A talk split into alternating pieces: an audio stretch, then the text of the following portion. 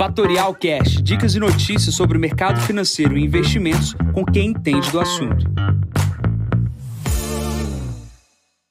Bom dia, Jansen Costa, assessor de investimentos da Fatorial. Vamos para mais visão de mercado, hoje é o número 593. Hoje é dia 6 de outubro, 7h30 da manhã. Mercados internacionais aguardam dados de desemprego nos Estados Unidos. No Brasil, foco nas eleições. Veja onde investir. Olhando aqui para a China, a gente está naquele feriado que a gente comentou da semana, porém, hoje à noite a gente tem a divulgação do dado do PMI de Caixins, que é divulgado hoje às 10h30 da noite. Somado a isso, todas as vezes que acontecem grandes feriados na China, é, há, há, uma expectativa de uma pressão no minério de ferro no campo positivo. Né? A gente está vendo a Vale do Rio Doce performar sem a referência do minério de ferro, mas obviamente fica aí a apreensão dos investidores.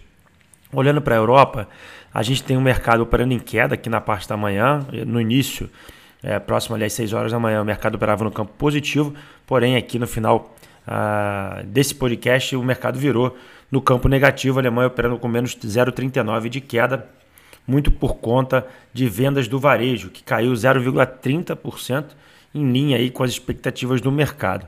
O MSCI Europa opera no campo positivo 0,42%. Pulando aqui para o mais importante do dia, a gente ontem teve dados do ADP muito forte, né? Dados é ADP é o indicador de emprego uh, no setor privado nos Estados Unidos.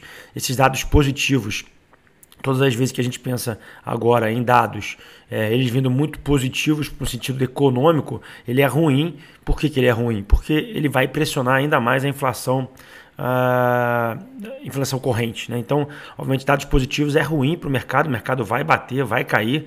Isso aconteceu ontem com dados do emprego uh, privado. Hoje a gente tem pedidos de seguro-desemprego nos Estados Unidos e amanhã a gente tem taxa de desemprego total. O que, que isso vai acontecer? Um número é, com desemprego muito baixo, ou seja, um número ruim, é bom para o mercado. Se o número vier muito baixo, mostra que o Fed vai ter que subir a taxa de juros um pouco mais. E o que, que isso está acontecendo? A taxa de juros que estava operando em 3,5% ontem, é, antes de ontem, né, subiu para 3,70% e, obviamente, na sexta-feira, se tudo vier ruim, vai pressionar ainda mais. Dados ruins nos Estados Unidos, taxa de juros para cima é dólar para cima. Tá? Então, ou seja, o mundo inteiro vai ter que subir juros para conter a valorização do dólar. Lembrando que um dólar mais forte, a gente tem custos mais elevados de importação, pressiona ainda mais a inflação, isso pressiona ainda mais o aumento de juros ao redor do mundo. Outra questão também importante, e aí a gente tem é, que acompanhar, é o petróleo. Né? A OPEP foi contra, aí, na verdade, contra o movimento que os Estados Unidos estava querendo. Os Estados Unidos estavam querendo um aumento de produção para diminuir o custo uh, da gasolina e dos combustíveis. Porém, a OPEP decidiu cortar. Né? E aí, uma vez que ela corta, o preço do minério, perdão, o preço do petróleo sobe. Uma vez que ele sobe, o componente mais é, significativo na inflação, tanto nos Estados Unidos, tanto na Europa e tanto aquilo que foi no Brasil, foi a linha de transporte baseada no combustível. Então, o que a gente tem que ver e acompanhar é o petróleo. Lembrando que você pode se beneficiar disso aqui no Brasil com relação ao preço de petróleo. Já explico isso quando passar para o Brasil. Então, a expectativa toda do dia de hoje é dados uh, de pedido de seguro-desemprego hoje na parte da manhã, às 9h30 da manhã. Plano para Brasil, a gente tem o início do segundo turno, né, as, as alianças sendo colocadas. Simone Tebet e Ciro Gomes, apesar de terem afirmado que jamais fariam apoio ao PT, o fizeram, né, se contradizendo o que disseram no primeiro turno. No segundo turno aqui agora, a gente tem o lado do Zema apoiando uh, o Bolsonaro, junto com todos os uh, uh, governadores da região sudeste. E a gente também tem o apoio do Senado e de outras forças ao Bolsonaro é, aqui no segundo turno. A gente precisa acompanhar aí como é que vão ser as pesquisas. Obviamente, comentar pesquisa ninguém mais acredita, dado que a pesquisa no primeiro turno foi um fiasco, que todo mundo sabe, todo mundo viu. E aí fica a pergunta do que fazer e do que, do que alocar aqui no país. Então, eu acabei de comentar com vocês sobre petróleo. Uma vez que o petróleo sobe, a gente tem um problema inflacionário aqui, mas os juros nossos está mais alto. Mas você pode ganhar com as empresas petrolíferas, né? 3R Petróleo, Prio, é, Petrobras e todas as empresas desse setor. Setor esse que impulsiona a bolsa junto com o Vale do Rio Doce e bancos. Né? Outra questão importante, a gente está tendo os IPCAs de curto prazo aqui no Brasil que vem vindo no campo negativo. O que, que isso está afetando? Está afetando aquela sua aplicação em IPCA+, que é de renda fixa, está afetando a sua aplicação em fundo imobiliário, que é IPCA+, também, grande parte dos produtos, e aí vem aquele dividendozinho, aquele, aquele, aquela parcela menor do que você espera aqueles clientes que não ouvem o podcast da Fatorial ou não sabem o que estão uh, ouvindo, é, não sabem o que estão fazendo, obviamente eles olham para aquele número que está caindo, ele prefere vender e migrar para a renda fixa. Mas lembrando, se vocês olharem os fundos imobiliários, eles estão bastante descontados, principalmente os fundos de tijolos. E aí, obviamente, eu não estou falando aqui especificamente disso, estou falando no fundo de papel, aqueles que têm renda fixa dentro.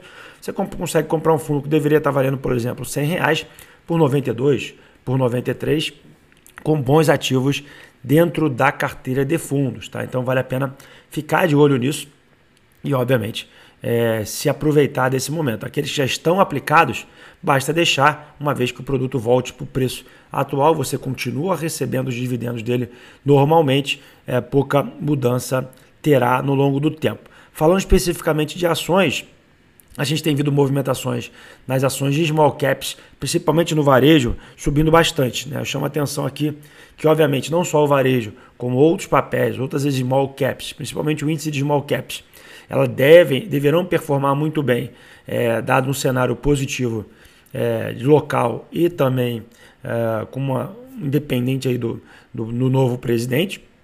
Mas o problema é o risco que você está correndo. Tá? Uma vez que você compra uma small cap, você pode ganhar muito mais. Ou também pode ter perdas patrimoniais, patrimoniais elevadas. Então, o que eu chamo a atenção? Buscar ativos que, independente do presidente, você se beneficie com a diminuição de risco do país. Então, a gente já falou de Petrobras, você tem Vale do Rio Doce, você tem Gerdau, você tem é, outras empresas que são grandes geradoras de caixa, que são é, referência aqui no país e obviamente você consegue se expor a esse ativo e dificilmente vai perder recursos, ou seja, perdas grandes patrimoniais. Um índice que compõe isso muito bem é o índice IBRX 50, que são as 50 maiores empresas do país. Você pode alocar ativos através do PIB, PI, BB 11, que faz referência a este papel. Tá? Isso aqui são apenas informações, não há dicas de compra ou de venda, mas é importante você conversar com o seu assessor e entender o grau de risco que você quer correr. Tá? E, obviamente, aqui no valor no dia de hoje, chama a atenção do final e o término da aplicação uh, do fundo de private equity do Pátria. A gente fez a distribuição aqui, a XP captou um bilhão de reais.